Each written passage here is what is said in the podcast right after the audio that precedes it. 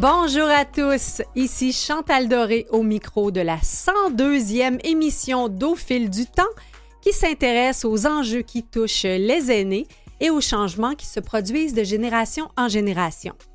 S'il est bien une activité intergénérationnelle, c'est l'écoute de la soirée du hockey, que plusieurs visionnaient avec leurs parents et qui l'écoutent maintenant avec leurs enfants. Avec l'automne, la saison du hockey revient avec un tout nouvel entraîneur-chef derrière les bancs du Canadien de Montréal. Martin Saint-Louis devient en effet le 32e coach des Canadiens.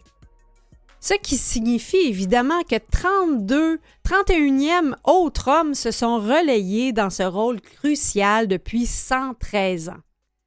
Comment notre sport national a-t-il changé au fil du temps grâce à la lecture de ses euh, entraîneurs-chefs?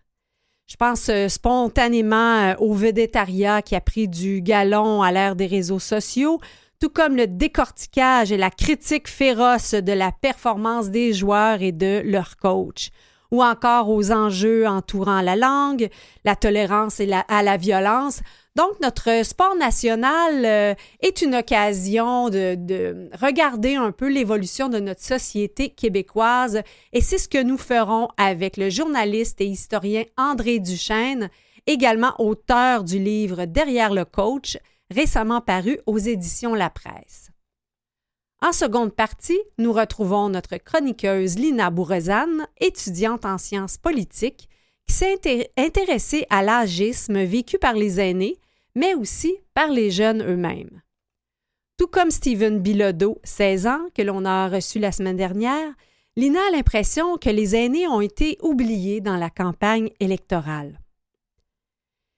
Et en toute fin d'émission, ben, je décortique une chanson du groupe Octobre, parce que oui, nous sommes désormais dans ce mois euh, d'octobre, entre autres parce que cette chanson, La maudite machine, est entrée l'an dernier au panthéon des auteurs-compositeurs parce qu'elle reflète au fond une époque.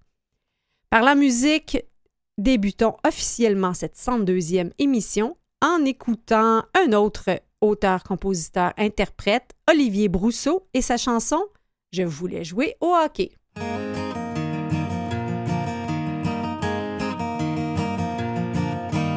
De chez nous, je regardais les grands jouer au hockey dans le cours d'école direct en avant. Mes yeux brillaient comme la glace au soleil. Je me disais qu'un jour, ben, j'aurais mon tour.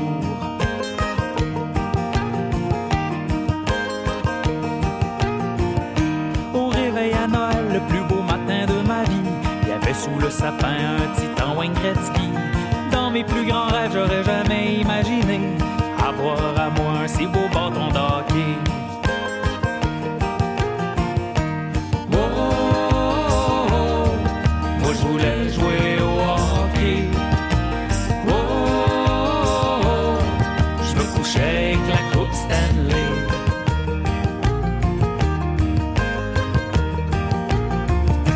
Mon grand frère et moi, on se prenait au sérieux. J'étais la merveille puis lui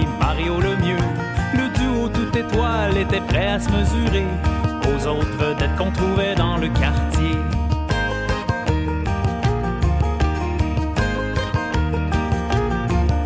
Chaque soir après le souper, on se ramassait une coupe de gars pour jouer les premiers matchs d'un grand championnat. Même s'il faisait noir, c'était pas important.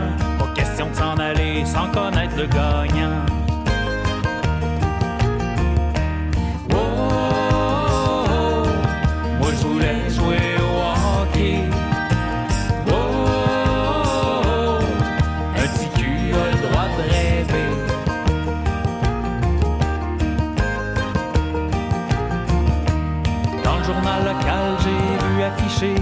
Qu'une équipe se formait à l'aréna d'à côté. Mon chum paradis, mon cousin puis gagné, ont couru pour aller donner leur nom les premiers. J'ai jamais vécu une telle déception au moment où mon père m'a refusé l'inscription. Il disait que le c'est bien trop violent, puis de me choisir un sport moins dur. C'est un cœur de parent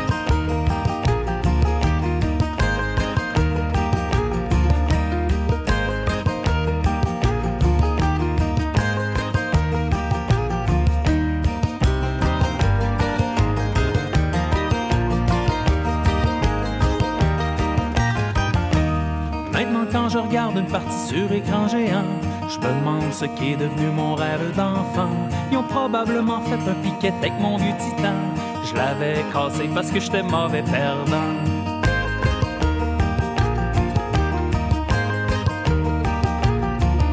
Je patine sa bottine encore aujourd'hui, je l'avoue. Je suis meilleur pour chanter avec la guitare au cou. Le sourire en coin, je me dis que les choses ont bien viré, mais j'ai un seul regret. J'ai jamais joué au hockey. Moi je voulais jouer au hockey. Je me couchais avec la coupe Stanley. Wow, un petit cul le droit de rêver. C'était Olivier Brousseau. Je voulais jouer au hockey. Parmi les rituels d'automne, il y a bien sûr le retour du Canadien, en fait du hockey en général, mais surtout euh, de nos glorieux, avec euh, Martin Saint-Louis derrière le banc à titre de 32e entraîneur-chef depuis la fondation du Canadien de Montréal. En 113 ans, plusieurs générations d'amateurs de hockey euh, se relayent euh, devant l'écran qui est passé d'un gros, gros écran à un écran plat et même parfois euh, on l'écoute de nos téléphones. Mais il y a également plusieurs changements qui ont, qui ont eu lieu et c'est intéressant d'en discuter avec quelqu'un qui étudie bien le phénomène, qui est historien de formation mais également journaliste à la presse et qui a euh, pondu le livre Derrière le coach, une histoire des entraîneurs-chefs du Canadien de Montréal. Bonjour, Monsieur Duchesne. Bonjour, merci de me recevoir. Des, petites questions euh, en vrac peut-être avant de, commencer. Euh, pourquoi on appelle les Canadiens les Habs? C'est une question que j'ai pas vraiment fouillée, mais on, a, dit que c'était euh, à l'époque euh, les habitants, euh, mais je pense qu'il y avait aussi d'autres explications. J'ai pas, j'ai pas ça sous la main. c'est resté un grand mystère longtemps. Ben, j'avais lu un petit peu qu'au au cours des, des 113 ans, là, le, Canadien s'est déjà appelé le Club athlétique canadien. Euh, oui, ben en fait, c'est parce que c'était euh, le Club athlétique canadien, c'était une organisation qui couvrait plusieurs sports, euh, dont le hockey. Mm. Et puis, à un moment donné, si j'ai bien compris, je pense que c'était la deuxième année, le Club athlétique canadien a acheté l'équipe des, des frères ben, de, la famille O'Brien, qui sont devenus le Canadien de Montréal. C'est un peu, c'est, à l'époque, il y avait beaucoup de d'organisations qui euh, se chevauchaient, mm. je dirais, qui se, qui se disputaient euh, euh, cette, industrie-là. Il y avait beaucoup, il y, avait la crosse en même temps, hein. il y avait beaucoup de mm. sports de crosse. puis souvent les équipes, même les joueurs pouvaient jouer à la crosse et au hockey. donc, si, si, ma mémoire est bonne, là, le, Club athlétique canadien a été le deuxième propriétaire, euh, pas longtemps, mais le deuxième propriétaire du Canadien de Montréal. Donc après le Canadian Hockey Club, donc le mm. H serait soit hockey ou euh, j'avais entendu aussi qu'une légende là en 1924 que le propriétaire du Madison Square Garden de New York s'était fait dire que le H représentait les, francophones justement qui, mm-hmm. qui désignait les habitants? Oui, je ne saurais pas vous dire. J'ai pas vraiment fouillé de ce côté-là. En tout cas, je, ne me permettrai aucun commentaire du fait que le nom a changé parce qu'avant, sinon, ben, ça aurait fait euh, la CAQ, hein, le, Club ah athlétique canadien.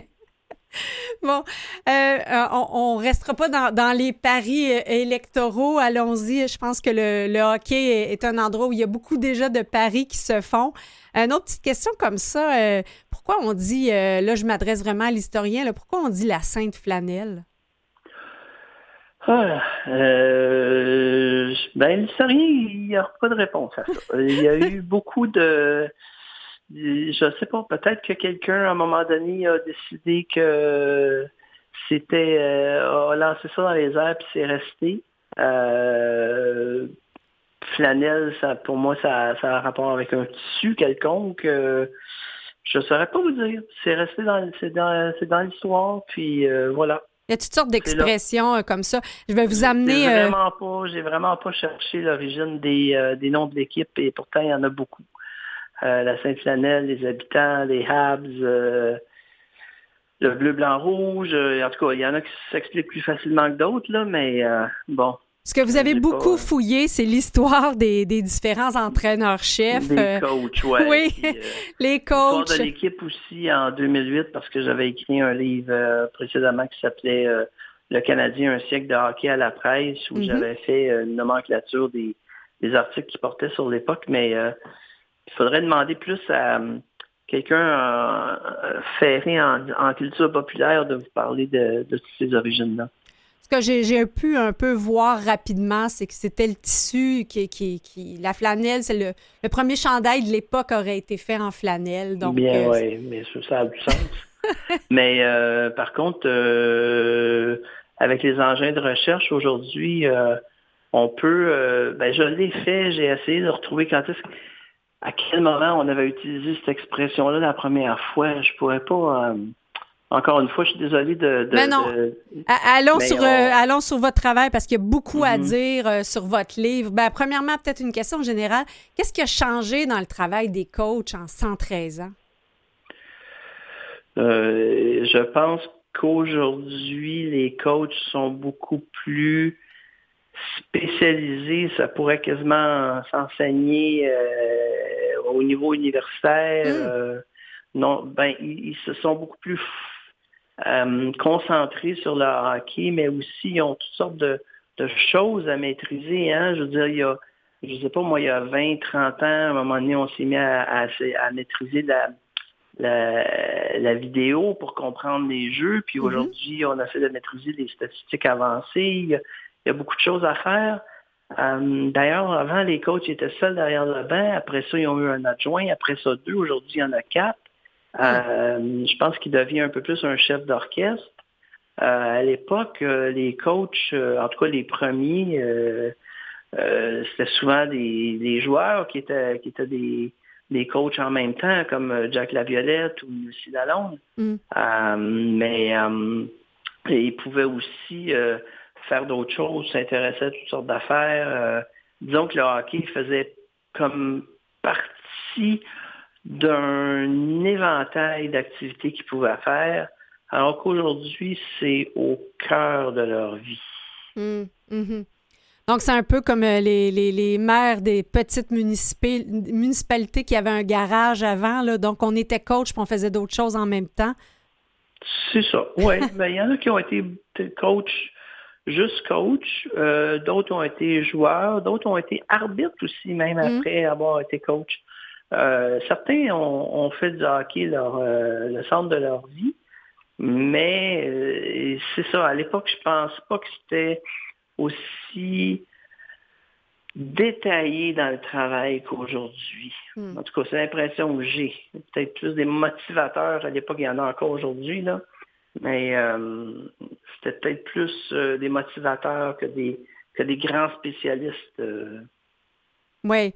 Mais le fait maintenant avec toute la, notion de vedettariat des, des joueurs, euh, bon, la mhm. pression sur les salaires, est-ce qu'en effet, ils sont pas plus dans un rôle de, de motivateur et de rétention là, des joueurs vedettes versus un rôle mhm. de direction?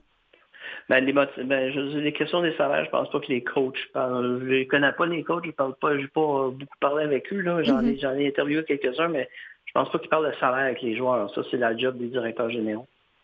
Oui, mais plus, plus dans le sens que euh, on, doit plus arriver à motiver pour pas, pas en fait faire en sorte que l'équipe performe, d'être plus dans un contexte de motivateur un peu comme euh, tous, les, tous les rôles des coachs dans tout, euh, même au travail, on est plus dans un rôle de motivation. Motivation et motivation au quotidien, essayer de maintenir la confiance, l'effort, il y a beaucoup de choses à, à regarder déjà là, je pense qu'il y a déjà beaucoup de travail à faire. Hmm. Ben, j'ai appris dans votre livre qu'il y a, un des, euh, des coachs qui a, été garde du corps de Rock Voisine dans sa jeunesse. Oui, oui, bien sûr. C'est lequel, ben, celui-là? C'était Michel Terrien. Ah oui? Euh, mais euh, c'était ça le but du livre à, la base, c'était de raconter euh, l'histoire, ce que j'aime bien employer cette expression-là, l'histoire derrière l'histoire. Mm. Euh, de pas juste qu'on garde un souvenir des, de, d'un coach X, Y ou Z pour un événement, une citation, un mauvais geste. Euh, c'est, plus de dire, regardez, c'est des êtres humains, ils ont fait d'autres choses avant, ils ont fait des choses pendant, ils ont fait d'autres choses après.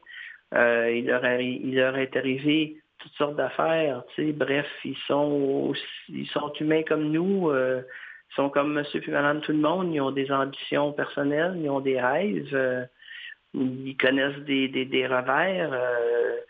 Mais puis, puis, puis ils, ont, euh, ils ont vécu toutes sortes de choses euh, en, en, marge du hockey. Tu sais. Euh, dans le cas de Michel Terrien, je sais, ça, ça a beaucoup fasciné. Pourtant, c'était une histoire qui était quand même un peu connue, mais Mm. euh, j'en parle à peu près dans toutes mes entrevues. Euh, oui, il a été. euh, il- ce qui est arrivé, c'est qu'en 81, il était au camp d'entraînement des remparts de Québec, puis à Roque-Voisine aussi. Euh, puis c'est là qu'ils se sont rencontrés. Euh, puis ils sont restés amis, c'est ce Mm. que M. Terrien m'a dit. Il m'a dit, on, je pense que cet été, ils sont allés jouer au golf ensemble euh, encore. là. Si vous euh, permettez, euh, Monsieur Duchesne, on, on va écouter euh, une pièce musicale, puis ensuite, j'aimerais ça vous entendre un peu là, sur un peu en quoi le hockey est, est un témoin privilégié des changements qu'a qu'a connu le Québec. Donc, je vous propose d'écouter euh, ben, une pièce de beau dommage qui s'appelle tout simplement Hockey. Merci.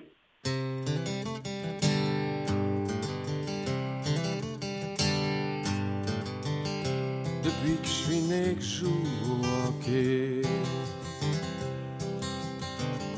Comme tous les petits gars dans mon quartier Je rêvais de gagner la Coupe Stanley Mon idole c'était Jean-Claude Tremblay Je regardais tous les matchs à TV Entre mon père puis le cavalier quand ils sont venus contre mains. Je jouais pour les juniors de Rouen. J'avais pas le meilleur coup de patin, mais je travaillais fort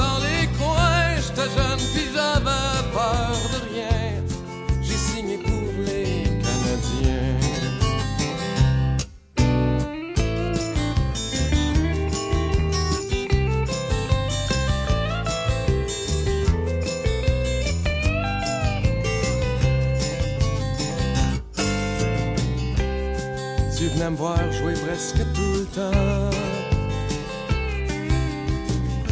Mais je jouais pas souvent, je chauffais le vent. Tu rêvais d'avoir des enfants. Je t'ai marié en deux coupes Stanley. Pour le meilleur et pour le pire, t'allais devenir veuve du hockey. Les enfants se dépêchaient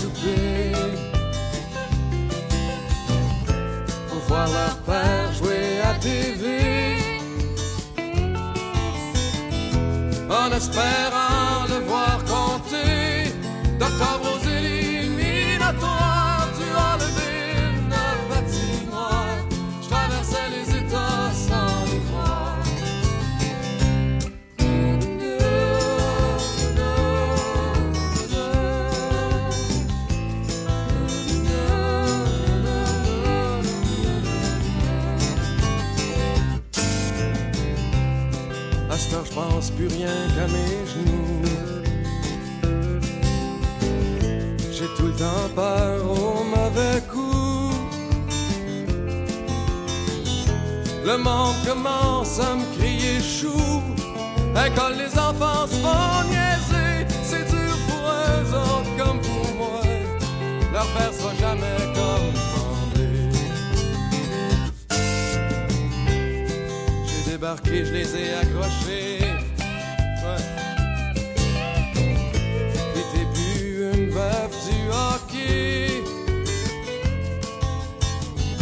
Être échangé, c'était pas pour moi. À j'ai une taverne dans. Des fois, j'aimerais le dire à TV. Ce que c'est pour vrai jouer au hockey. Ce que c'est pour vrai jouer au hockey. C'était donc tout simplement Hockey de Beau Dommage. Nous sommes avec André Duchesne, euh, journaliste à la presse, historien de formation et auteur du récent livre Derrière le coach, une histoire des entraîneurs-chefs du Canadien de Montréal aux éditions euh, La Presse. Euh, Monsieur Duchesne, en quoi vous diriez que le hockey est un, témoin des changements qu'a connu le Québec? Ben, écoutez, l'équipe l'équipe est au cœur de notre encore aujourd'hui, l'équipe est au cœur de notre de notre vie, est au centre de notre vie. Euh, en fait, du moins de nos de nos loisirs, euh, de nos espérances, je dirais. Mm. Alors, euh, puis je pense que ça l'a été tout le temps. Alors, l'équipe a, grandi, a vieilli, a évolué avec le Québec.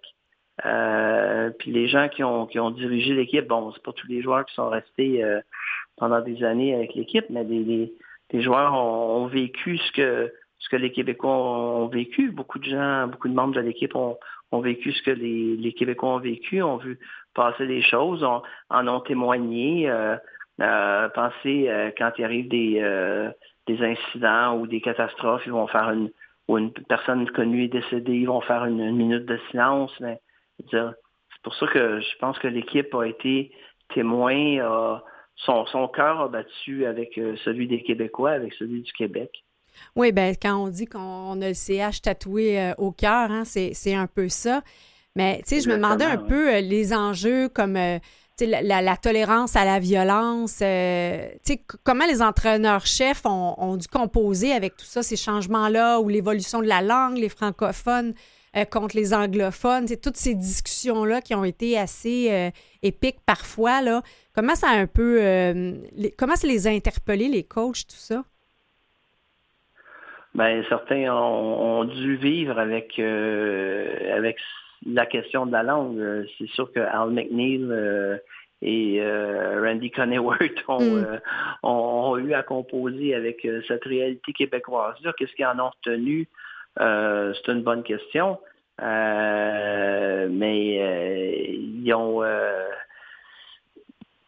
c'était, il a fallu qu'ils voient cette, euh, cette, cette réalité-là. Quand on, quand on arrive dans un, lieu, on, on, voit euh, euh, comment je dirais ça, on voit comment ce lieu-là, culturellement, sociologiquement est. Mm. et puis on, s'adapte, ou en tout cas, à tout le moins, on, on épouse certaines, certains, certains aspects de de ce lieu-là. Et puis, euh, c'est ce que les entraîneurs ont fait ou pas, là, mais euh, ils ont... Euh, aujourd'hui, ça s'est beaucoup internationalisé. Là, mm-hmm. Aujourd'hui, tu as des, des, gens qui viennent d'un peu tous les horizons. la réalité est peut-être pas peut-être pas la même, mais même mais la langue, en tout cas, ça, a été de, de d'une décennie à l'autre, pas toujours été dans le même euh, dans la même situation, mais euh, je pense à Dick Irvin, je suis pas certain qu'il parlait français. Et, mm. euh, les joueurs devaient devaient composer avec ça. Ben, on sait que c'est, ce sont des enjeux qui sont encore très présents. On voit la réaction des Québécois à, certains mm. propriétaires d'entreprises. Je vais vous emmener sur, sur euh, des éléments de votre conclusion où vous parlez de santé mentale. Et ça, on, voit là, que c'est un sujet sur lequel euh, peut-être les athlètes et les entraîneurs s'ouvrent davantage qu'avant. Oui, euh, les entraîneurs, ça reste peut-être à venir, mais mm. ce que je disais, c'était que les, les, athlètes ont commencé à en parler, puis ce que je voulais dire par là, c'est que les entraîneurs, c'est des êtres humains comme vous et moi. Puis derrière leur l'espèce d'armure, de, carapace qui montre euh, souvent, euh, il y, a autre chose. Puis euh, on ne le saura jamais, mais y a ça, je pense que certains entraîneurs ont trouvé ça ont trouvé ça très dur, puis ont dû euh, partir ou... Euh, ben, vous parlez de Bernard Geoffrion, là, qui, qui, qui, est parti après 99 jours, euh, qui est vraiment en ben, larmes. Ben, Bernard Geoffrion, c'est arrivé même avec d'autres équipes avant où il a été obligé de, de quitter parce qu'il y avait des, des, des ulcères d'estomac, c'est quelque chose qui était... qui, qui, qui, qui le minait. Hmm. Euh, je pense qu'après le Canadien, non, il a, il a, continué. Il a été entraîneur aussi après le Canadien. Mais là, c'est. Mais oui, la santé mentale, je trouve que c'est important de. En fait, en me relisant, j'en suis venu à, à, parler de ça. Mais un, jour, j'espère, quand on écrit un livre, on ne l'écrit pas, pas simplement en disant bon ben voilà, c'est terminé, j'ai écrit ce qu'il y avait à écrire, puis c'est tout. Non, c'est une brique qu'on met dans un, mur, dans une grande maison qui s'appelle l'histoire, puis on espère mm. juste que d'autres personnes vont, améliorer euh, ce qu'on a fait. Euh, puis je pense que pour la santé mentale, euh, c'est un sujet un jour qui va peut-être venir sur le tapis. Peut-être que d'autres gens vont, vont en parler de, cette question-là chez les entraîneurs. Moi, je serais très intéressant à en entendre parler, en tout cas. Vous avez parlé de Toe Blake, entre autres, qui, mm-hmm. semble-t-il était un grand angoissé. C'est un grand, grand angoissé. Il faut, faut mm. lire la, la biographie que euh, son nom m'échappe, mais euh, la première biographie qui a été consacrée euh, en anglais, c'était assez c'était assez clair quand on lisait ça que c'était il était il, il, était temps qu'il parte là, il y avait il y en avait il y en avait eu assez. Il était chaque match était était très même avant dans les heures qui, qui précédaient il était quand même assez angoissé.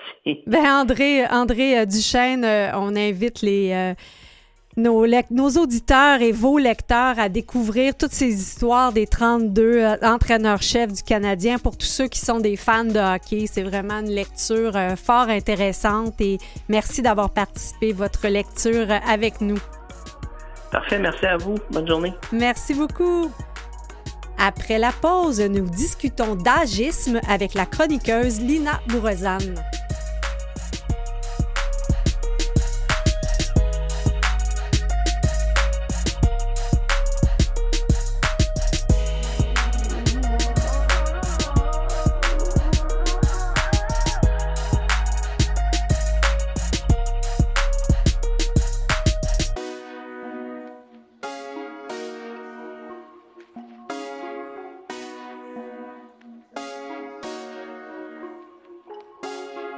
Bourrezane. Jeannette Bertrand.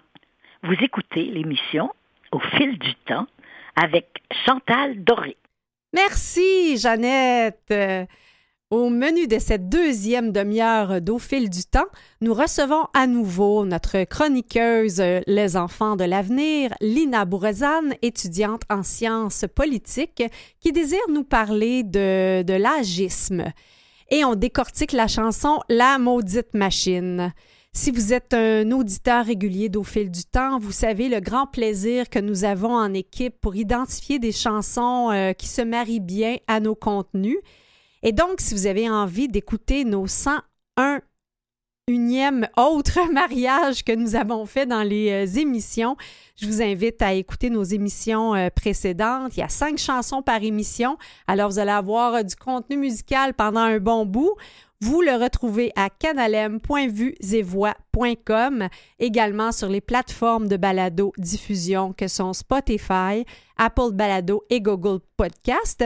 Et nous rappelons que nous sommes également diffusés à CKVL. Merci à nos éditeurs qui nous écoutent euh, directement de la radio.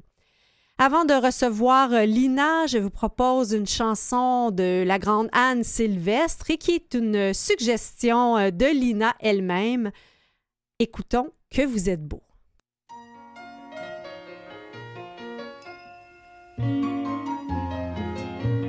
Que vous êtes beau, vous n'aimez pas qu'on vous le dise.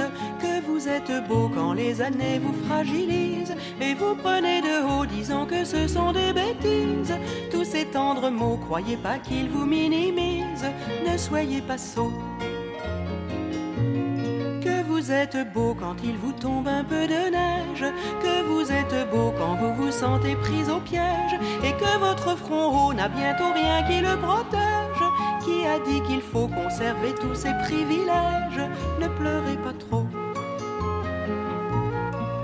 vous êtes beau quand il vous vient des places tendres, que vous êtes beau quand vous prenez quelques méandres, et que sur votre peau on peut enfin sans se méprendre, suivre les canaux, dessiner la carte du tendre, plus incognito que vous êtes beau quand vous prenez de la charpente, que vous êtes beau quand vous améliorez la pente, et qu'on ne sait pas trop si ce confort qui nous enchante, on l'eût aimé plus tôt, il se pourrait bien qu'on se sente un peu plus au chaud vous êtes beau quand l'arrogance un peu vous passe, que vous êtes beau quand vous ressentez la menace, et qu'alors il vous faut, malgré tout ce qui vous tracasse, sans courber le dos, enfin vous regarder en face, mais pianissimo vous êtes beau quand votre enfance s'éternise, que vous êtes beau, mais je sais qu'il n'est pas de mise de dire ces mots qui vous font peur et qui vous grisent. N'attendez pas trop, permettez enfin qu'on vous dise que vous êtes beau.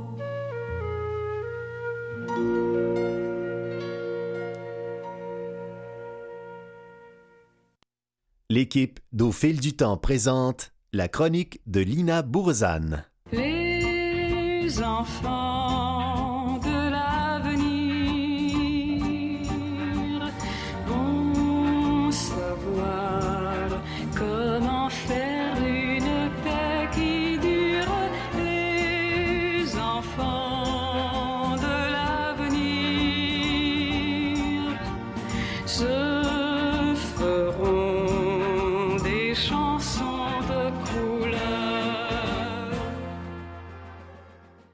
sa deuxième chronique à Au fil du temps, Lina Bourezan, étudiante en sciences politiques, souhaitait nous parler du concept de l'agisme.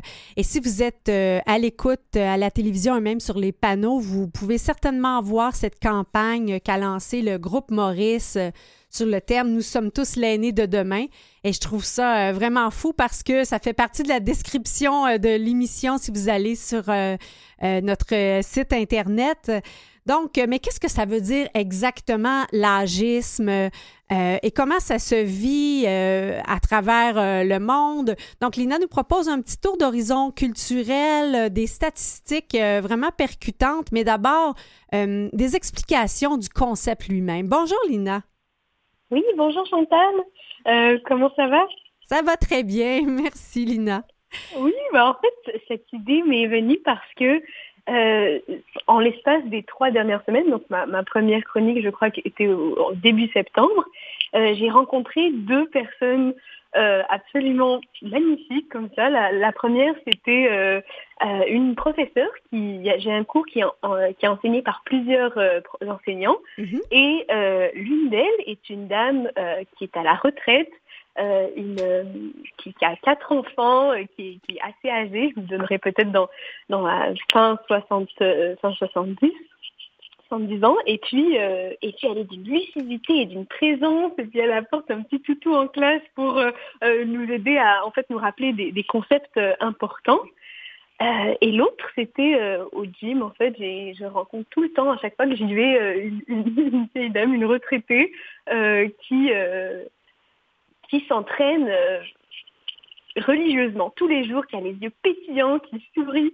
Et puis ça m'a fait, en fait, ça m'a fait tellement plaisir de voir que euh, justement, malgré l'âge, elles aient gardé euh, leur, entrain, leur joie de vivre, et puis qu'elles continuent à faire des choses qui, les passionnent. Et puis ça m'a amené à réfléchir en fait à, à, l'agisme, parce que je me suis dit, mais pourquoi est-ce que je, suis autant autant surprise. Pourquoi est-ce que dans les médias, on ne représente pas beaucoup euh, de personnes âgées, justement, qui, euh, qui ont continué à, s'épanouir, à se réinventer? Euh, On a souvent une, idée assez stéréotypée qui, est véhiculée dans la société. Mais en fait, même, mais, même quand tu dis malgré l'âge, elle continue à s'entraîner, c'est probablement justement parce qu'elle s'entraîne qu'elle est aussi en forme et pétillante. Bah, probablement, effectivement. Et donc, euh, ça m'a amené à, réfléchir en fait au, à la perception qu'on a du passage du temps euh, dans la société actuelle et puis au fait que euh, que à cause de certaines perceptions, certains stéréotypes, certains préjugés euh, qui sont euh, qui sont présents dans la société, que par exemple avec l'âge, euh, ça y est, on a on perd, on perd notre autonomie et donc on a besoin d'être d'être on, est, on devient un peu inutile à la société et puis euh, ça y est, on n'a plus besoin d'être, euh, de- on, on devient plus une personne, on devient uniquement défini par notre âge. Euh, bah, J'avais envie en fait de, de présenter une, une nouvelle façon d'aborder ça. Hmm. Euh, Il y a quelque chose que, que j'ai lu dans ton texte que je trouve intéressant, comment parfois on, oppo- on, on crée des oppositions, hein? jeune, fort, aîné, vulnérable, alors que tu dis on peut être fort et vulnérable. Il n'y a, pas de raison que ça s'oppose. Non, tout à fait. Puis euh, le fait que ben, j'ai- réfléchi un petit peu à ça, puis en, en- en faisant des recherches aussi, c'est ce qui ressortait, le fait que notre société soit capitaliste et euh, soit axée vers la productivité, Mm. vers euh, valorise beaucoup les personnes qui sont actives, qui apportent euh, quelque chose à la société de au, au niveau financier, au niveau monétaire, ça fait en sorte que on dirait que du moment où quelqu'un a, euh, prend sa retraite, on, considère socialement que cette personne devient inutile parce qu'elle ne, met pas la main à la pâte, euh, si on veut, euh, d'un point de vue d'un point de vue financier, d'un point de vue du capital. Et puis et puis effectivement, on peut être fort et vulnérable, c'est-à-dire qu'avec l'âge, on perd certaines capacités parce que c'est le passage du temps qui, fait son œuvre, mais ça ne veut pas dire qu'on devient, qu'on devient inutile pour autant, comme souvent euh, la, la société le, le- le prétend. Mais j'aime bien Euh, que tu fais, euh, tu, dis justement euh, que, je sais pas d'où vient cette statistique-là, là, que les États-Unis sont l'un des pays où les aînés ont le sentiment de ne pas bénéficier du respect qui leur est dû. Un Oui. des pays où ce sentiment-là, puis bon, on parle de capitalisme, j'aime bien le lien que tu fais parce que tu as des exemples justement d'autres sociétés. Mais donc, c'est, ça a été mesuré aux États-Unis là, que ce sentiment-là est le plus, euh, je dirais, euh, fort. Mais oui, et puis c'est l'un des pays, comme on sait, qui est aussi le, le plus euh, capitaliste. Et puis en fait, c'est estimé à 63 milliards de dollars par année les pertes qui sont liées à l'agisme. Et donc, Dans quel donc, sens, Lina? Comment, des pertes de quoi? Comment on les évalue? Euh, dans ce- cette recherche-là, je ne sais pas exactement comment est-ce qu'ils les ont évalués. Y a- les détails n'y étaient pas, mais euh, ce qu'ils expliquaient en fait, c'est que il y a des preuves qui montrent que l'agisme influe sur toutes les sphères euh, d'un individu. Donc euh, la sphère, euh, par exemple, au niveau de la santé, il y a certains stéréotypes qui existent. euh, par exemple, les, les, les médecins vont, vont avoir un bien dire, Ah, ben, c'est peut-être à cause de l'âge et non pas à cause de, de telle maladie. Euh, et donc, euh, donc ça, ça en- engendre des, des frais parce que l'équilibre d'une personne est altéré, les- sphère économique aussi, vu que les personnes âgées ont moins de, euh, de revenus euh, et que les allocations sont souvent pas suffi- suffisantes pour pouvoir vivre de manière décente si on n'a pas euh, eu l'occasion euh, d'économiser pendant la, la période de vie où on était active. Euh, au niveau social aussi, il y a énormément d'isolement. Et tous ces facteurs-là font en sorte que l'état de santé généralement des personnes âgées se dégrade beaucoup plus vite euh, parce qu'on est des êtres humains, on a besoin d'avoir un certain, certains besoins qui sont comblés pour pouvoir euh, rester euh, en santé. Et donc tous ces frais-là vont euh, faire pression sur le système parce que bah, il va falloir qu'on débourse plus pour traiter euh, les personnes âgées, qu'on débourse plus aussi au niveau euh, des allocations pour euh, pour pallier au fait que le système est construit de sorte à, à ce qu'il faut impérativement mettre de l'argent de côté pendant les, années où on est actif, sinon ben, à la fin on n'en a plus. Donc il y a le fait que, la- si on veut, là, pour répondre en une phrase, euh, le fait que la société soit construite euh, sur un modèle, ben, soit construite pour les jeunes ou, ou en, en ayant euh, une, une, une idée préconçue de ce que devrait être un, un individu normal, et puis souvent ça correspond à un individu jeune, ça fait en sorte que euh, ben, il faut qu'on compense énormément euh, pour, euh, J'aimerais ça revenir, Lina, sur, euh, sur, sur ce- cet agisme systémique dont tu parles dans le, dans le domaine de la santé, parce que effectivement, parfois, e, est-ce que ça pourrait amener dans ce que tu as lu même à, à baisser les bras en disant euh, Ah, c'est relié à l'âge, au lieu de voir que c'est des problèmes spécifiques de santé qui pourraient se régler et faire en sorte que la personne demeure euh, en vie, mais surtout en bonne forme pendant longtemps, plutôt que de dire ben, ça doit être l'âge? Euh, oui, mais je, oui, tout à fait, parce que le fait que, je veux dire, parfois, on ne peut pas euh, opérer, par exemple, parce que les risques, euh, compte tenu de l'âge de la personne, euh, sont trop élevés par rapport aux bénéfices d'une chirurgie. Et c'est, je crois, tout à fait légitime. Euh, je suis pas médecin, donc je, je crois qu'il y a quand même des cas où, effectivement, l'âge est un facteur qu'on doit prendre en compte. Mais de manière générale, le biais qui est, qui est, euh, qui est- que les chercheurs ont euh, ont identifié dans cette euh, étude, c'est que euh, parfois, c'est un petit peu en fait comme le syndrome du Méditerranéen qui est, qui est de, de sous-estimer euh, la douleur qu'une personne euh, de couleur va exprimer, par exemple, sur une échelle de 1 à 10 euh, vis-à-vis de, par rapport pardon, à une personne de, de, bah, qui- de- de couleur blanche. Attends, explique-moi ça. Je connais pas ça, ce syndrome du Méditerranéen. Oui, c'est un syndrome en fait, c'est que quand par exemple, si on prend deux patients euh, qui, euh, qui se présentent aux urgences, euh, une personne qui a, la, qui a la peau de couleur et l'autre non, Mhm. si les deux disent par exemple, bah, nous on a une douleur de 5 sur 10, généralement un, un biais, et c'est pas nécessairement le, le- le médecin en fonction lui-même, mais un biais social qui a été euh, qui a été euh, observé au niveau systémique, c'est que on a- les soins vont avoir tendance à, les soignants vont avoir tendance à sous-estimer la douleur de la personne euh, qui a la peau de couleur ver- versus euh, par rapport à l'autre. Euh, Wow. Et donc ça crée, euh, c'est un peu ça qu'on veut dire le, le racisme systémique Mm. euh, en santé, c'est que c'est un phénomène qui arrive à l'échelle, euh, qui, qui, a- qui à l'échelle du système. Euh, et puis c'est un peu la même chose qui se passe avec l'agisme, euh, parce que euh, l'agisme a aussi un volet systémique, c'est-à-dire que euh, selon l'OMS, c'est non seulement une, construction de l'esprit euh, qui prévaut dans la société où les personnes âgées sont caractérisées à partir de, de sté- de stéréotypes euh, qui sont négatifs sur le vieillissement, Mhm. mais c'est aussi une tendance euh, à structurer la société comme si tout le monde était jeune. Mhm. Euh, et donc, comme je l'ai dit tout à l'heure, et ça, ça, ça crée du racisme, euh, du- par exemple, pardon, de l'agisme. l'agisme, si on veut, systémique, parce que c'est des, des phénomènes qui arrivent à l'échelle macro. Puis heureusement, tu as des, des pistes de solutions là, que tu as identifiées pour nous. Oui, tout à fait. Euh, c'est des pistes de solutions qui s'inspirent en fait de différentes euh, façons qu'on a de d'aborder l'âge à travers le monde. Euh, donc, par exemple, au Japon, la, société où les, les personnes âgées sont le mieux traitées, elles, sont, elles sont respectées, elles sont très très bien, elles sont très valorisées. Et donc, ça amène à certaines pistes de solutions, euh, notamment par exemple des logements intergénérationnels, Mhm. euh, qui serait une piste de solution parce que euh, on parle beaucoup d'isolement des personnes âgées, mais il y a aussi plusieurs jeunes qui vivent euh, tout seuls dans leur appartement. Et puis, euh, une- ça peut être une bonne façon de les jumeler, non seulement de, pour briser l'isolement social, mais aussi euh, parce que euh, ça peut, c'est donnant-donnant, par exemple, euh, au niveau des, conseils de vie ou des échanges. On apprend des deux, c'est-à-dire qu'on peut apprendre euh, de l'autre dans les deux sens.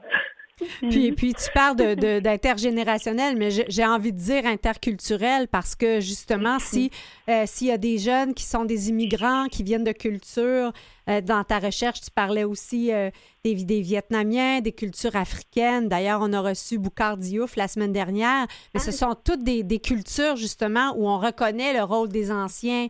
Donc peut-être de mixer aussi euh, personnes âgées et jeunes de différentes nationalités, ça peut être une, une piste de solution.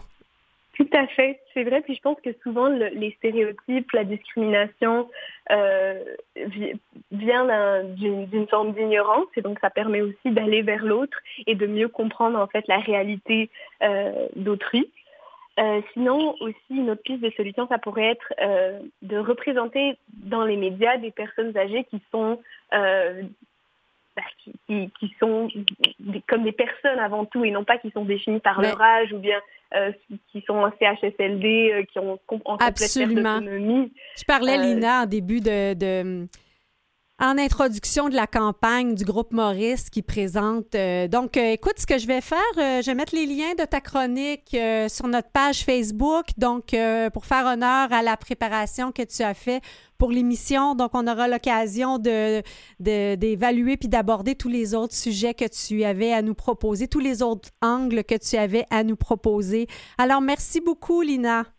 Merci Chantal. On écoute, euh, oui, on écoute une chanson que tu nous as proposée qui est fort, fort jolie d'Ingrid Saint-Pierre, Les Joailliers.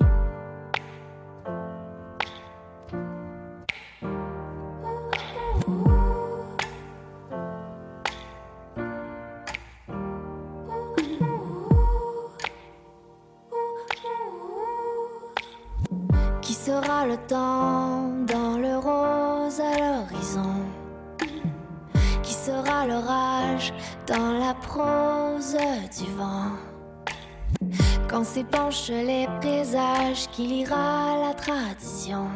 Et quand j'aurai trois fois mon âge, qui s'en balancera pour de bon.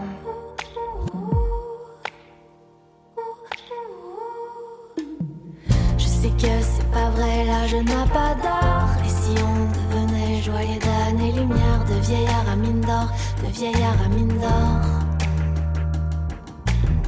À quand les vieux qui poussent dans les jardins d'enfants et qui tracent la grande ours devant des yeux grands, de vieillard à mine d'or, vieillir sans être vieux. On court après le temps, mais on veut pas voir son sillage. Pas dans l'écran et pas dans les. Que la jeunesse cherche un sens à l'histoire, l'histoire elle se berce toute seule dans les couloirs.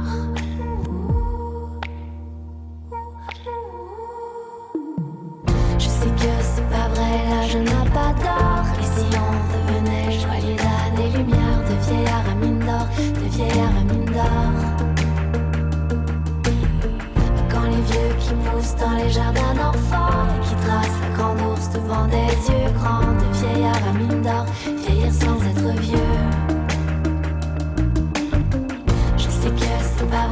vrai, là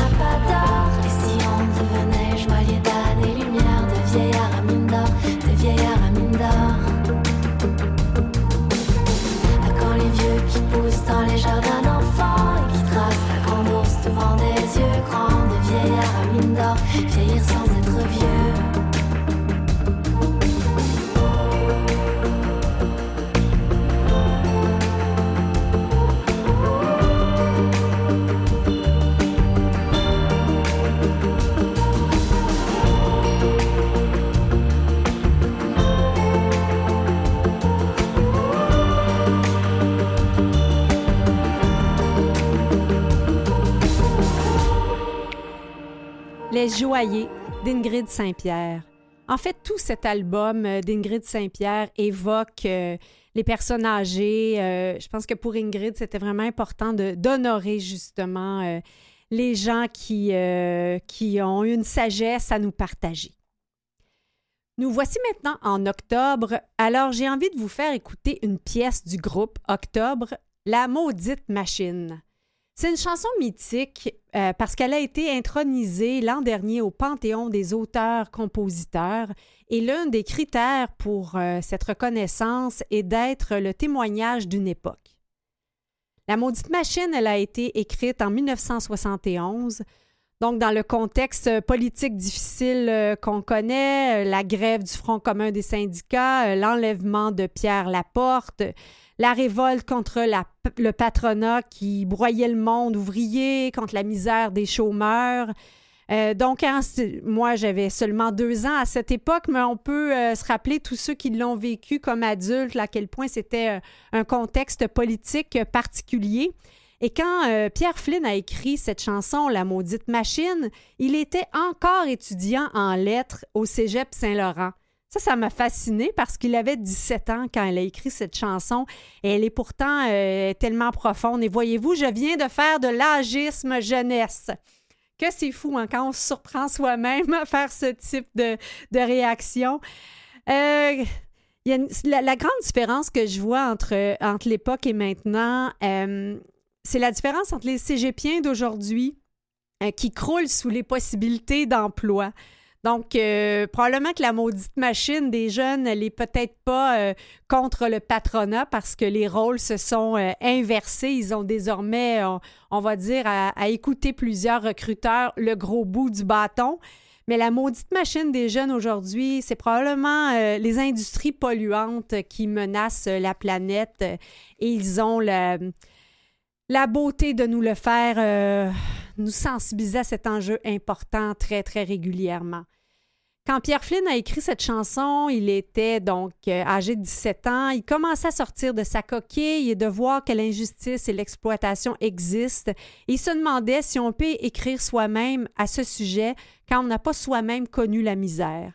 Et cette réflexion-là, je crois qu'elle est universelle et intergénérationnelle. Alors on l'écoute, La maudite machine du groupe Octobre.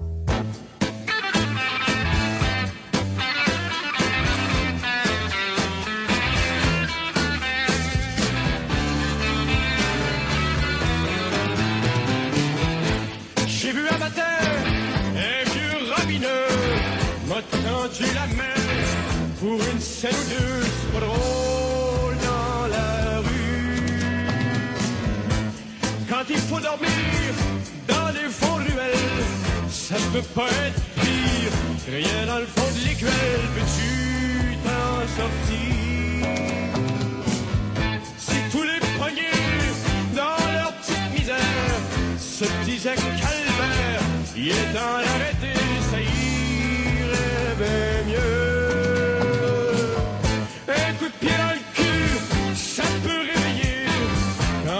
personne ne sait plus pourquoi travailler, c'est donc toujours plat. J'écoute m'en aller quelque part. Je voudrais sacrer le camp. Plus ça va, plus ça devient mort.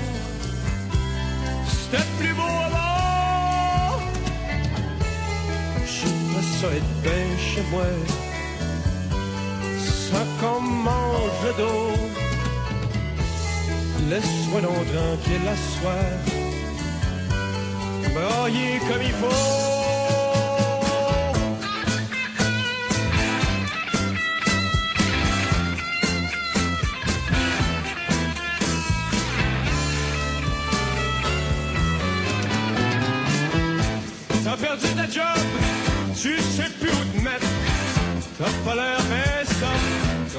Tavernes de fête. Va ta vie? Dépêche-toi, bonhomme, sors vite de ta crasse. Trouve donc t'es un homme, puis trouve-toi une place. T'as plus tellement de temps. Mais y a rien à faire, les patrons te veulent plus. Tu vaux plus bien cher, t'es tout nu dans la rue,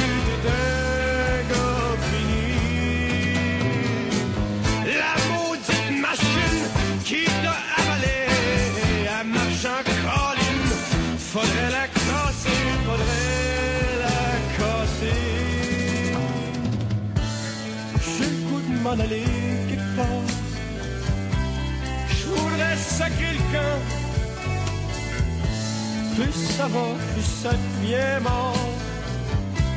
C'était plus beau avant. J'aimerais ça être bien chez moi. Ça qu'on mange le dos. Laisse-moi donc tranquille à soir. Comme il faut.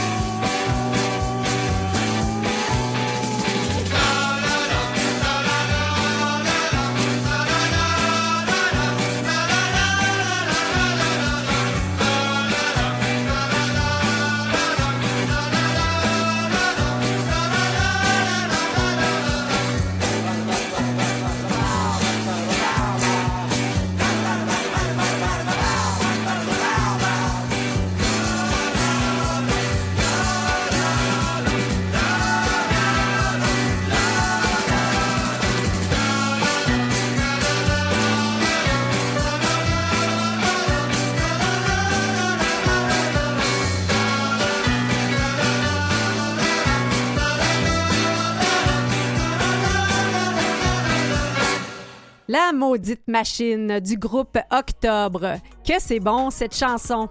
C'est ce qu'on se disait Mathieu Tessier et moi en régie. Mathieu qui remplace euh, Maurice Bolduc cette semaine. Merci également à Catherine Bourderon à la recherche, Jean-Sébastien Liberté, chef diffusion technique. Merci à nos invités André Duchesne pour le livre Derrière le coach, une histoire des entraîneurs-chefs du Canadien de Montréal aux éditions La Presse. Merci à Lina Bourrezan, notre chroniqueuse. On va mettre toutes les références sur la page Facebook de l'émission Au fil du temps à Canalem. La semaine prochaine, sexualité des adultes vieillissants et la chronique Vive jeune plus longtemps. Bonne semaine à vous tous.